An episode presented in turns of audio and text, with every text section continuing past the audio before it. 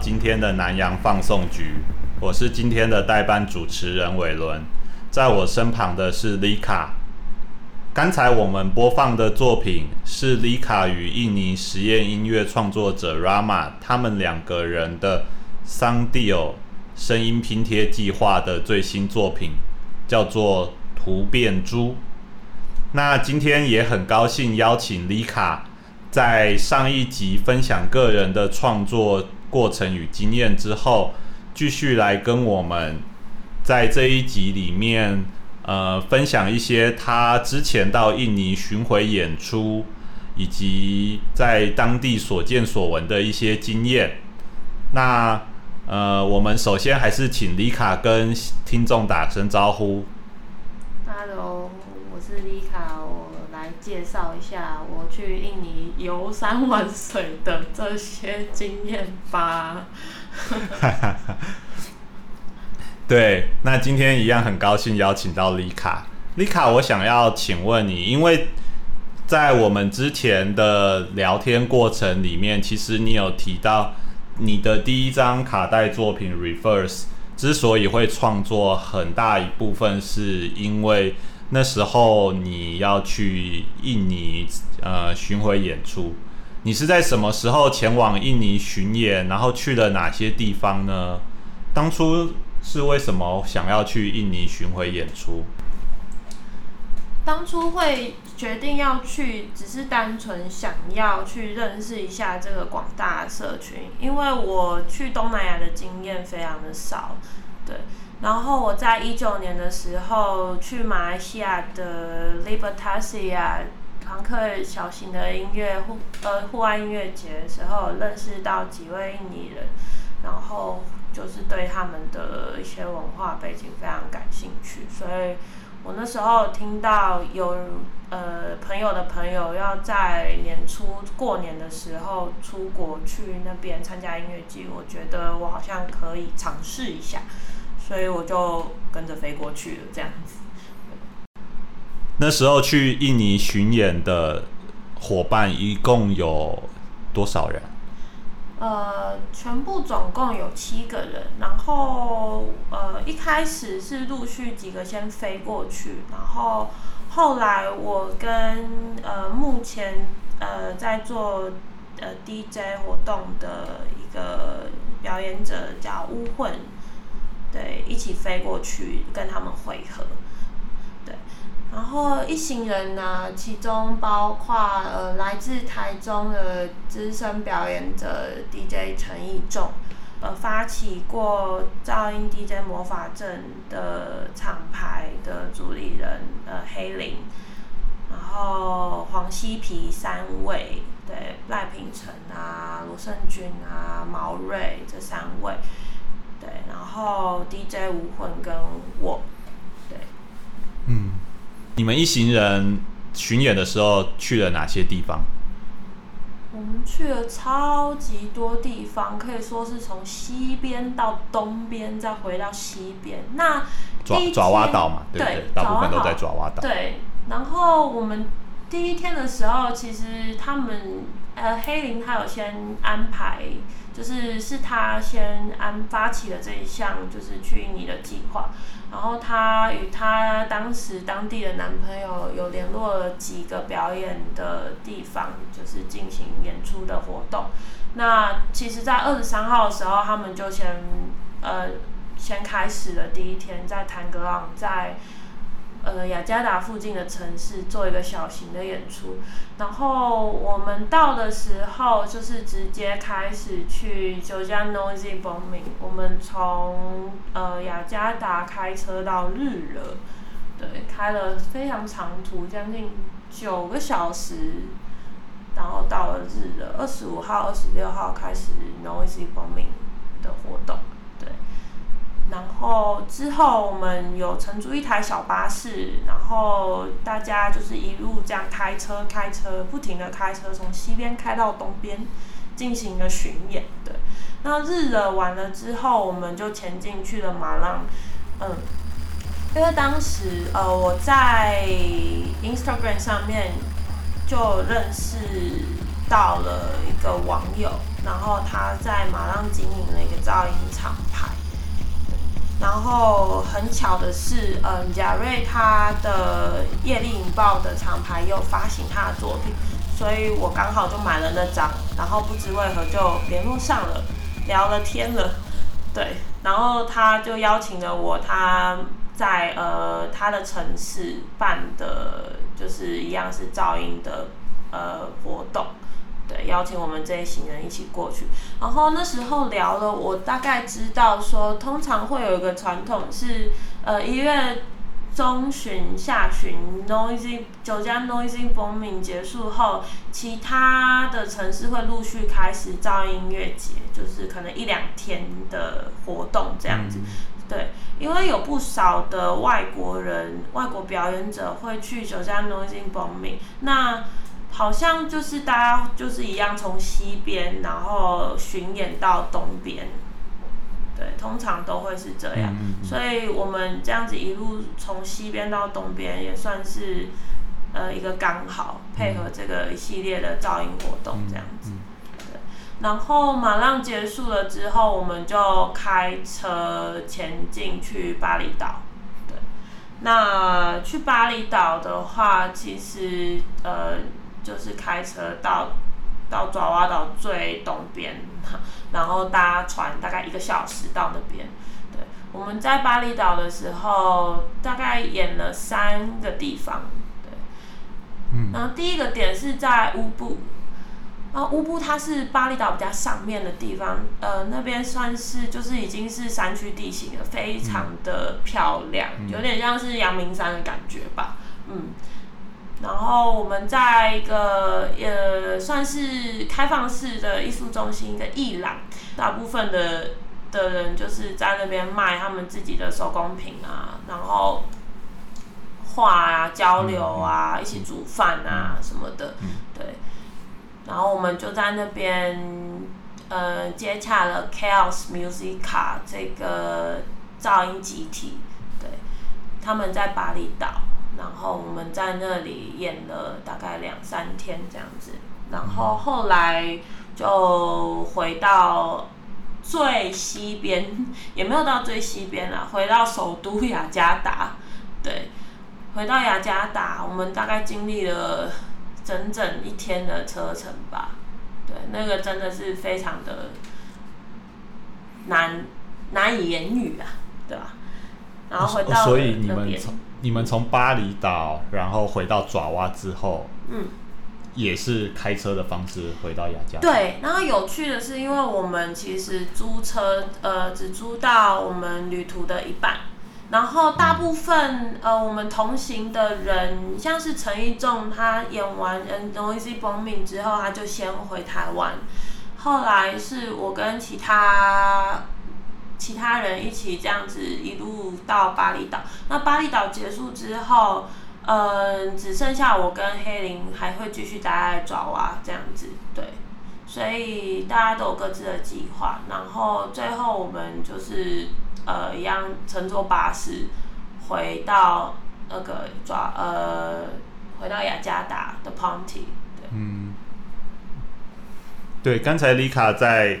分享他去印尼巡回演出的时候，其实有提到 j o j a Noise Bombing 这一个活动，或者是说，其实它也是日惹当地噪音社群的的名称。那 j o j a Noise Bombing 其实历史蛮悠久，应该是有超过十年吧。对啊，他的发起人就是呃，发起人之一是 sanawa 的 Luli。嗯，对，他去发起这个东西，因为沈亚瓦他是从日的起源的一个实验团体。嗯，对。Jogja Noise Bombing 也是爪哇，包括其他城市，呃，噪音活动或是说类似的呃事件的一个类，算是中心或起点吧。那我们是否可以请丽卡稍微介绍一下？你所知道的日耳噪音或实验音乐社群的场景，以及你在 j o j a Noise Bombing，因为你也有巡演的时候，也有在 j o j a Noise Bombing 表演过嘛？那是不是可以稍微介绍这一个社群或是活动呢？哦，我只能说，就是印尼的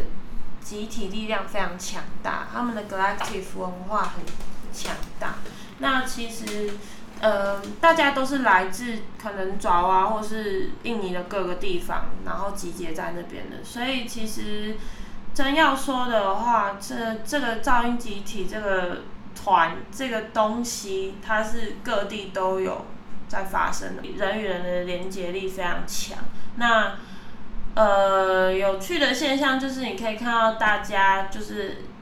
都很热衷的在玩，他们玩的不是声音，而是概念。我觉得，对，他们玩的完全就是一种，我觉得比较贴近于朋克精神的一个东西。它是我在台湾比较不太能看到的部分，对，因为我觉得跟个性跟每个国家人的个性也都不一样了，对啊。那我觉得我只能说我被他们的这个冲劲给感染到，对。那大部分的人都是玩比较像 Hush Noise，对。然后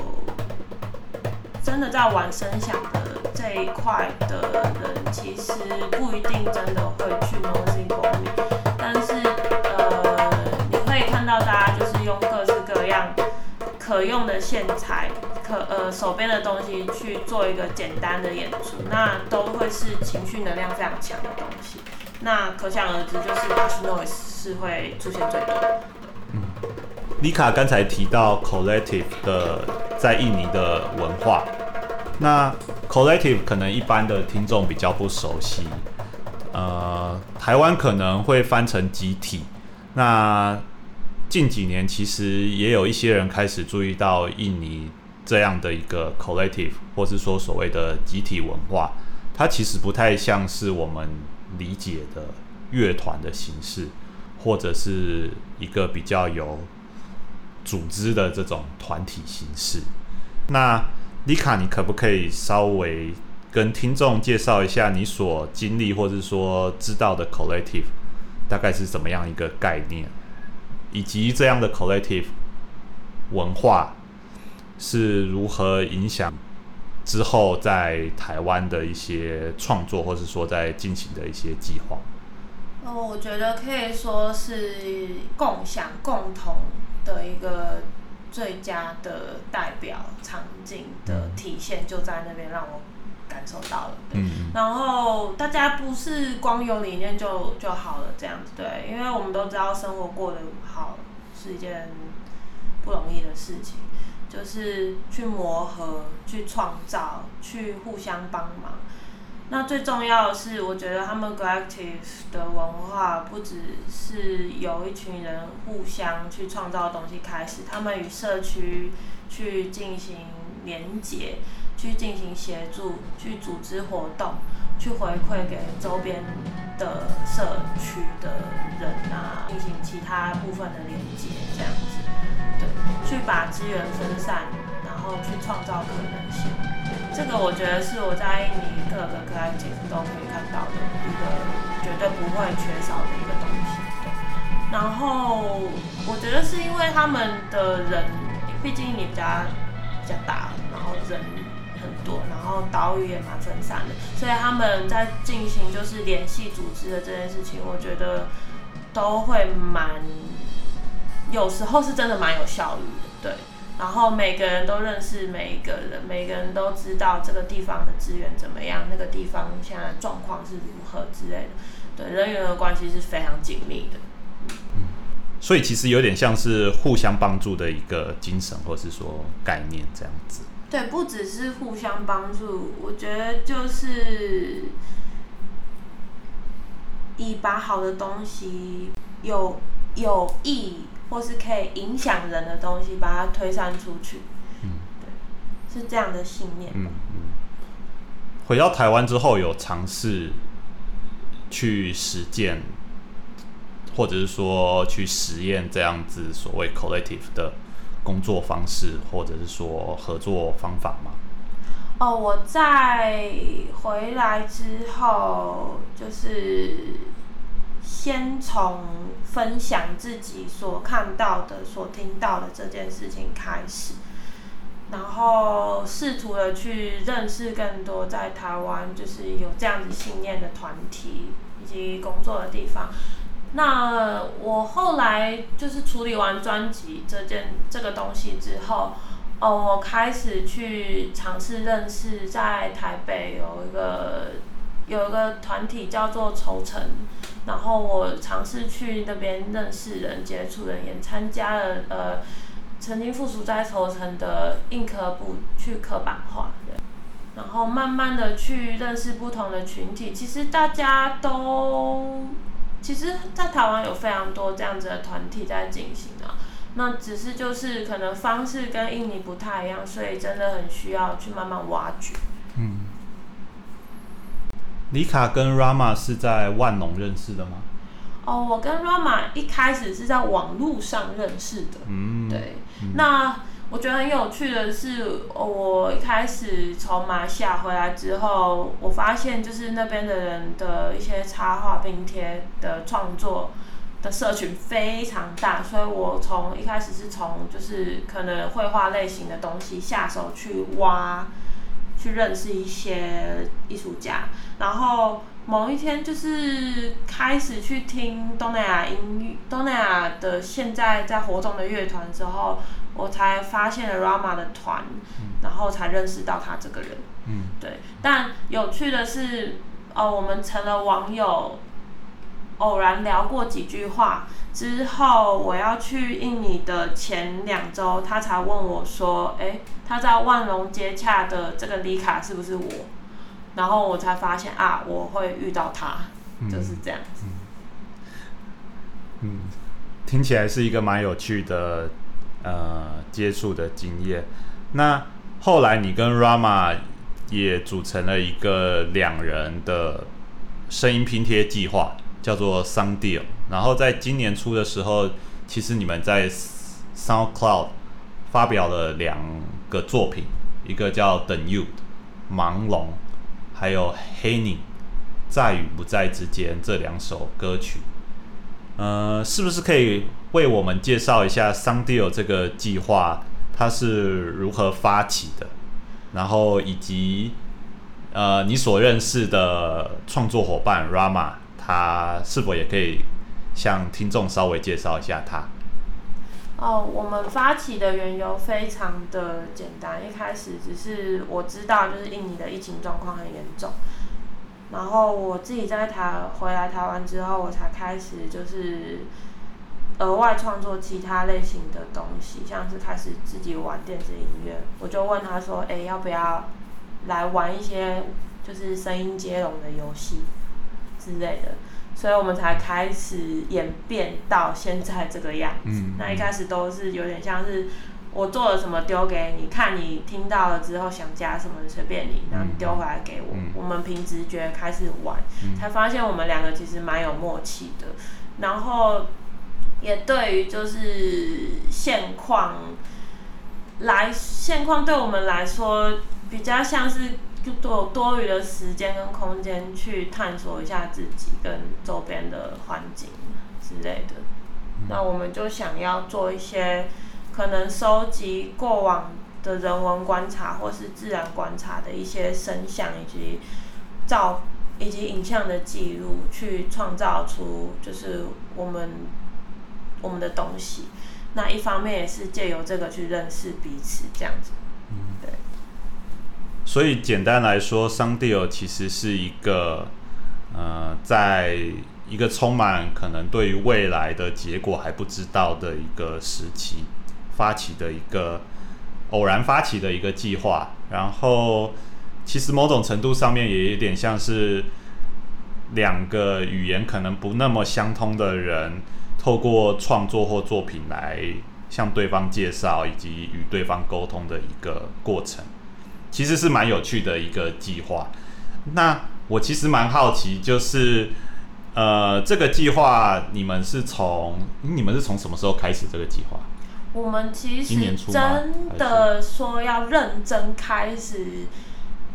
搞一个计划，大概是呃二零二零年的九月底差不多。嗯，哎、欸，对，因为那个时候呃，他们刚好那边他有一个是，他主主理了一个实实验活动，它是比较传统的活动，然后他们会搭配一些仪式。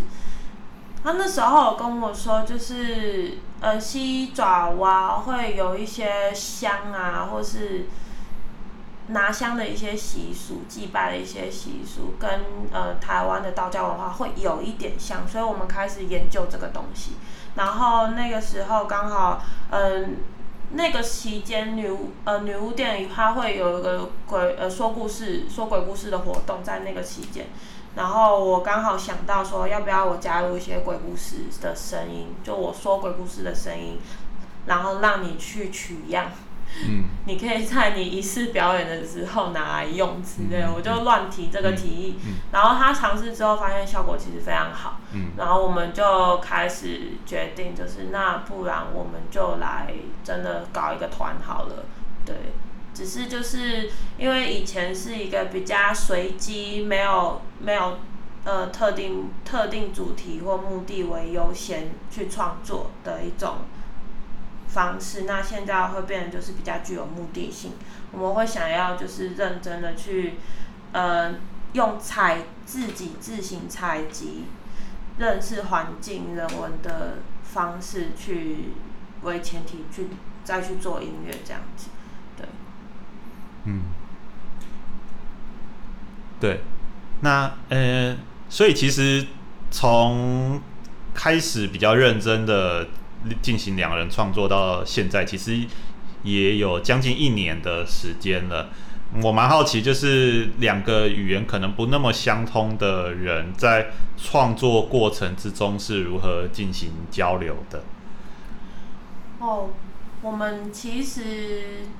对话都会包含大量的，就是影片啊，或者是照片。对，其实我觉得就是非常亲密的一个交流关系。那我们都会去分享生活中挖掘到的一些奇妙的现象，或是自己研究到的一些可能自己自行研究到的一些东西，然后就是以最直观的就是影像啊，或是你把它录，你去路上随便看听到一个什么，把它录下来，然后传给对方，对，或者是呃，对，或者是直接用说的，我们会。会好奇对方的语言是怎么样子，所以我最近也是开始慢慢在学印尼文，然后 Rama 他也有稍微的用 Google 翻译去学怎么讲普通话之类的，嗯嗯、对，我们会以此就是去感受对方的那个语言的表达方式，嗯，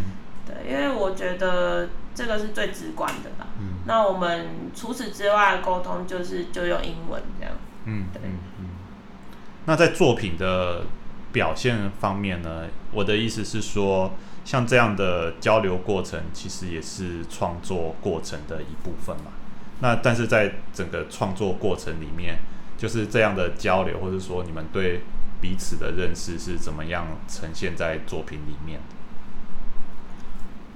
呈现在作品里面的部分的话，我们其实会比较快速的去分配我们彼此。可能对于今天这一首歌的这个主题，我们可以去做什么样的工作是最到位的，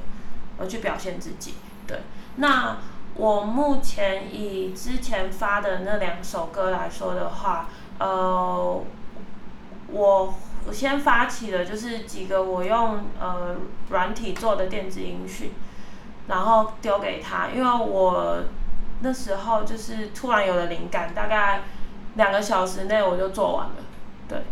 然后他听完之后，刚好触及到他那阵子一些呃做传统音乐的一些想法，所以他就是快速的提出，他可以收集一些可能某个地区的鸟叫声或者是一些脚步声之类的，做一个声响的处理带进去，对，当一些 beat 什么的，然后我就。因此而去采集，那所以其实我们每次的分配工作都不一定，那就是彼此都会有个默契在，就是你这个 OK，我有灵感，那我就开始继续往下一步做这样子。对，那它也不是一个非常一定，那跟我们自己平常的生活方式其实很有关系。那我自己平常没事就是。放假的时候会去爬山，或者是去看庙庙会活动之类的，这是我真的就是最大的兴趣，所以我会从这方面去着手，因为时间毕竟有限，然后创作又跟生活息息相关，所以我会希望把这个东西带到我们的作品里面。那他也接受的话，我们就因此而下手。那其实就是跟生活也完全息息相关啦，对啊。嗯，那我们的节目其实差不多也要进入尾声了。最后，是不是可以请丽卡跟听众分享 Soundio 未来的计划，以及你个人未来的一些动态呢？哦，我们计划会在今年底前把 EP 发行完毕，然后里面会有四首歌。以及我们自己制作所有的，就是可能设计视觉的一些部分，然后会陆续呃在网络上试出一些片段的代表影像或是视频之类的东西。然后本来预计今年要先把专辑先发出来，但是。呃，因为遇到疫情，我自己也是蛮卡，所以我跟他讨论，我们想要先休息专辑这个东西，先把 EP 做出来，为一个概念性的发出，再正式的把专辑告一段落。目前的计划是这样，那剩下的都不太好说，因为毕竟还在疫情的关系，那就是先把实际的音乐先发行完毕为主，这样子。那非常感谢丽卡今天来南洋放送局跟我们分享他在印尼巡演的一些见闻，以及 Soundio 的一些最新动态。那我们的节目到此也进入尾声。那非常谢谢大家的收听。那也希望大家之后可以继续关注 Lika 以及桑蒂尔的最新动态。那我们有缘的话，下次见喽，拜拜。